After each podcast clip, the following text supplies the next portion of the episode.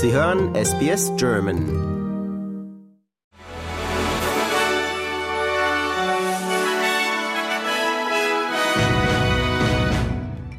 Russland hat nach Angaben der US-Regierung Raketen aus Nordkorea im Angriffskrieg gegen die Ukraine eingesetzt. Am 2. Januar, so ein Sprecher des Weißen Hauses, hätten russische Streitkräfte gleich mehrere nordkoreanische Raketen bei heftigen Luftangriffen benutzt. Der Sprecher fügte hinzu, dass Russland auch Raketen vom Iran einzukaufen plane. Die nordkoreanischen Waffenlieferungen an Russland stellen eine Verletzung der gegen das ostasiatische Land verhängten UNO-Sanktionen dar, so betonte Washington. Man werde das im UNO-Sicherheitsrat zur Sprache bringen, doch dort hat Russland ein Vetorecht. Eine Stellungnahme aus Moskau oder Pyongyang wegen der Vorwürfe liegt nicht vor. Bei einem Zusammenstoß zweier U-Bahnen in New York sind mindestens 24 Menschen verletzt worden. Der Vorfall ereignete sich in der Nachbarschaft Upper West Side in Manhattan, wie die Polizei mitteilte.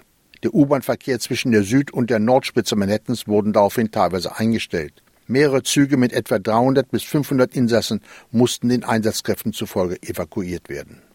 Die Regierung von Queensland bietet zusammen mit den Fluggesellschaften Jetstar und Qantas ermäßigte Flüge an, um allen Australiern einen Anreiz zu bieten, in die Region zu reisen. Nord-Queensland hat nach Schätzung durch den Tropensturm Jasper und darauf folgende Überschwemmung Hunderte von Millionen Dollar an Besucherbuchungen verloren. Ein großer Verlust für Unternehmen Tourismus, die zu dieser Jahreszeit normalerweise florieren.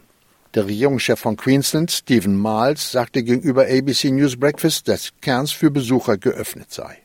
Cairns and much of the state's far north, it's business as usual. Businesses are open. Unfortunately, there's not the number of visitors here that we're used to. This is peak season, peak tourism season, and that's why our focus today, our announcement today, is on getting more visitors here to Cairns and the state's far north. Nach der folgenschweren Kollision einer Japan Airlines Maschine mit einem Flugzeug der Küstenwache auf dem Flughafen von Tokio ist bekannt geworden, dass die drei Piloten das ausbrechende Feuer im hinteren Teil des Flugzeuges vom Cockpit aus nicht sehen konnten. Sie seien erst von der Kabinenbesatzung darüber informiert worden, teilte ein Sprecher der japanischen Luftlinie mit.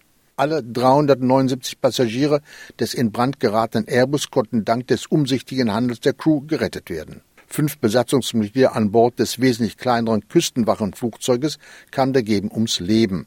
Nur der Pilot überlebte schwer. Das Flugzeug sollte Hilfsgüter zu Betroffenen der Erdbebenkatastrophe auf der Halbinsel Noto bringen.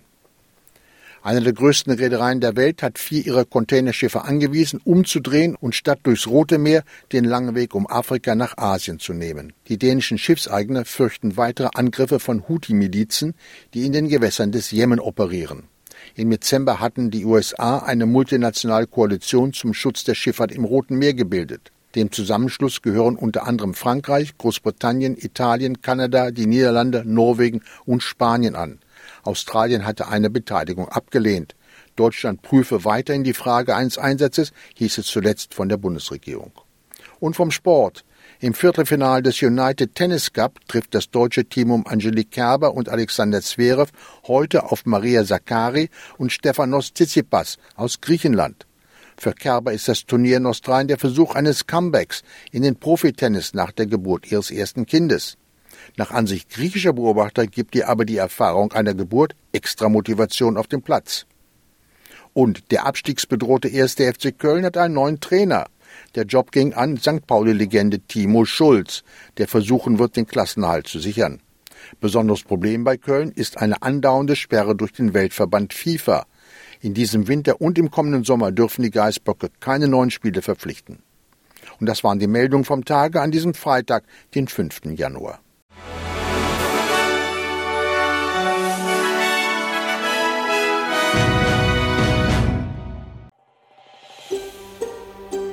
Lust auf weitere Interviews und Geschichten?